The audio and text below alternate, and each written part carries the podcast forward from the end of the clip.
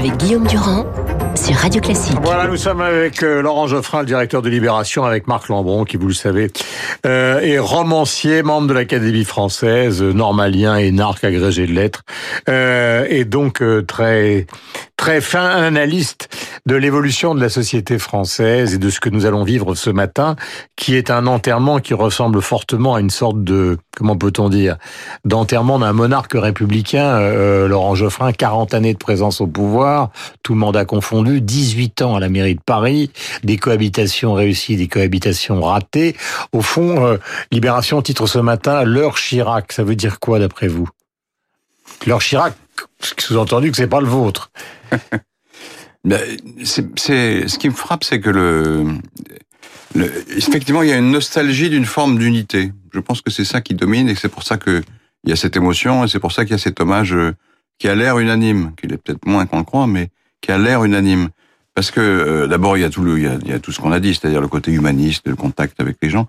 Mais si on, si on analyse les choses politiquement, pour les gens de droite, c'était le chef de la droite, donc c'est un peu normal qu'il rende hommage.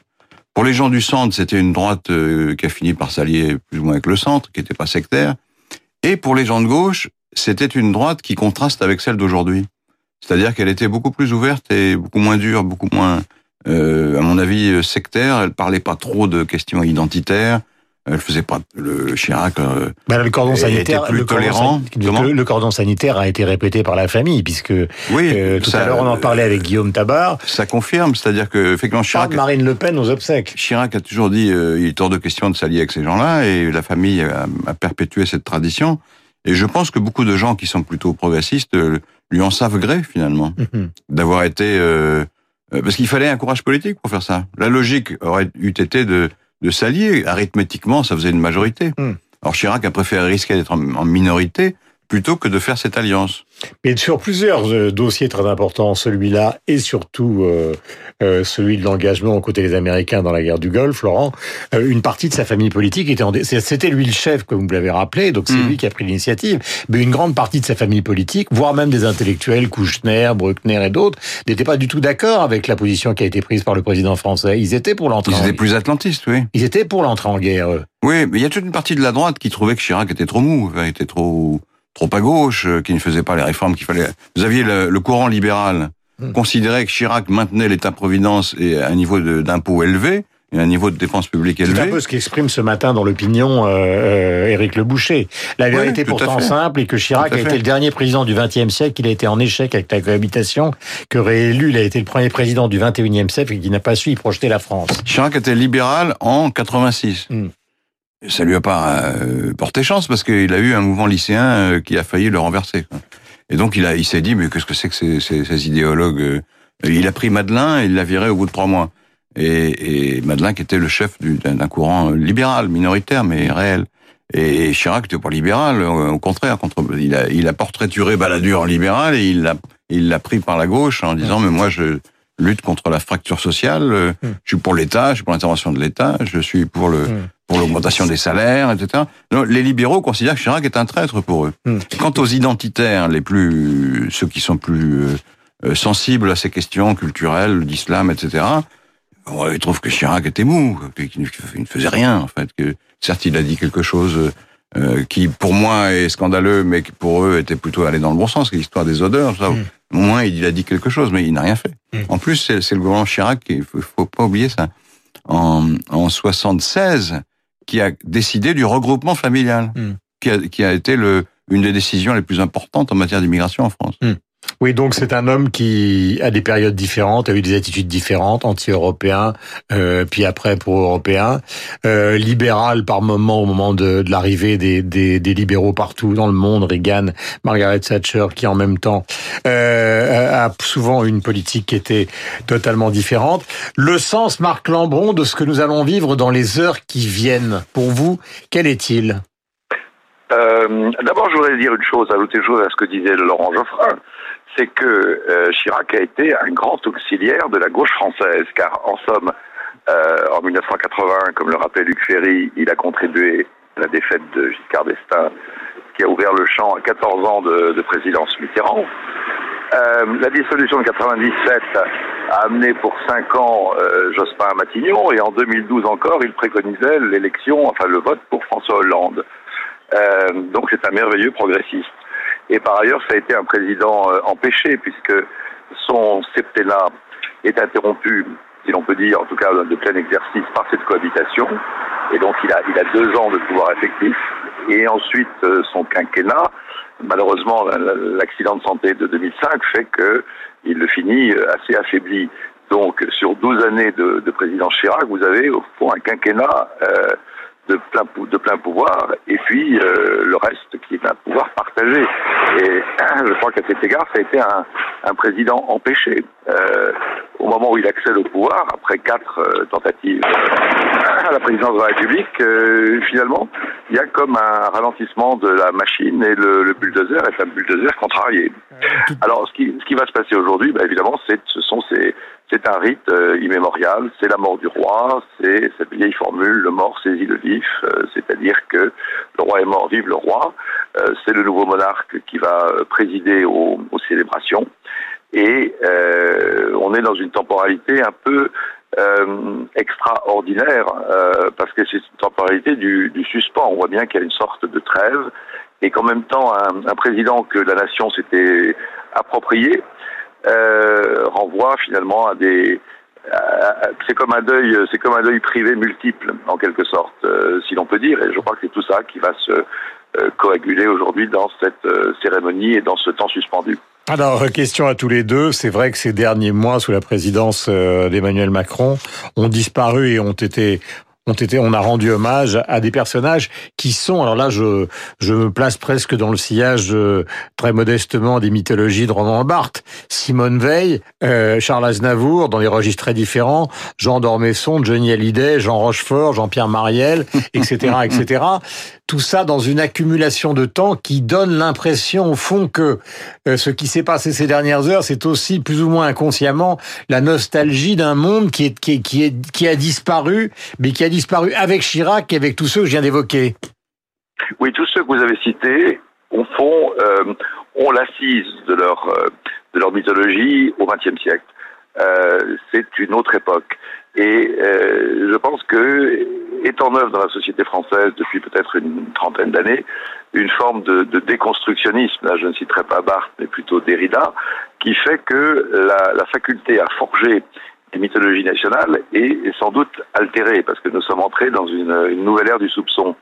Et donc les statures qui ont été forgées dans le cas de Chirac depuis, on peut dire 1967, le moment où il devient secrétaire d'État, euh, elles sont regardées un peu comme ces, statues toltèques, comme ces, idoles du musée du Quai Branly, qui semblent euh, venir d'un temps euh, antérieur que pourtant nous avons connu.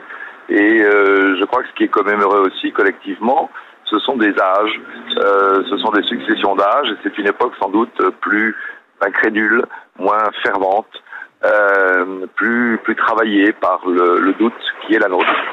Euh, Laurent Geoffrin, justement, euh, il y a cet aspect nostalgique qui va au-delà de la personne de Jacques Chirac, et il y a en même temps, parmi les éditoriaux de la presse ce matin, beaucoup de gens qui qui s'interrogent sur euh, ce paradoxe, c'est que le nouveau monde qui disparaît et qu'on vient d'évoquer, est en train peut-être aussi de se chiraciser si, euh, au fond, euh, eh bien, il recule sur les retraites et sur un certain nombre de réformes qui sont l'essentiel de l'acte 2 du quinquennat. C'est qu'on est en plein paradoxe. Il y a une constante dans, dans, dans l'histoire Chirac, mais qui a continué après, on l'a bien vu, c'est que Chirac a commencé sa carrière politique pratiquement en mai 68, au moment d'une révolte populaire, mmh. très difficile à maîtriser. Il arrive au pouvoir euh, après une longue une longue période euh, en, en 86 et, et, il a une révolte euh, lycéenne qui euh, manque de le jeter à bas. Il, il revient au pouvoir et, et, et en 95 euh, il a en face de lui une grève interminable populaire mmh. qui là aussi manque de, de tuer le gouvernement.